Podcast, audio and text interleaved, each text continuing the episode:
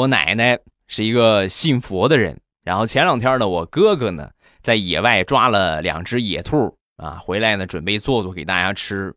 在做的时候啊，我奶奶当时就很不乐意啊，就一边嘟囔着就是：“哎呀，这个野兔啊，不同于咱们家畜，放生吧，啊，别杀了，要慈悲。”刚说完，旁边我小侄子正在喝水，是吧？听到我奶奶说这话之后啊，抱着杯子就跑过去。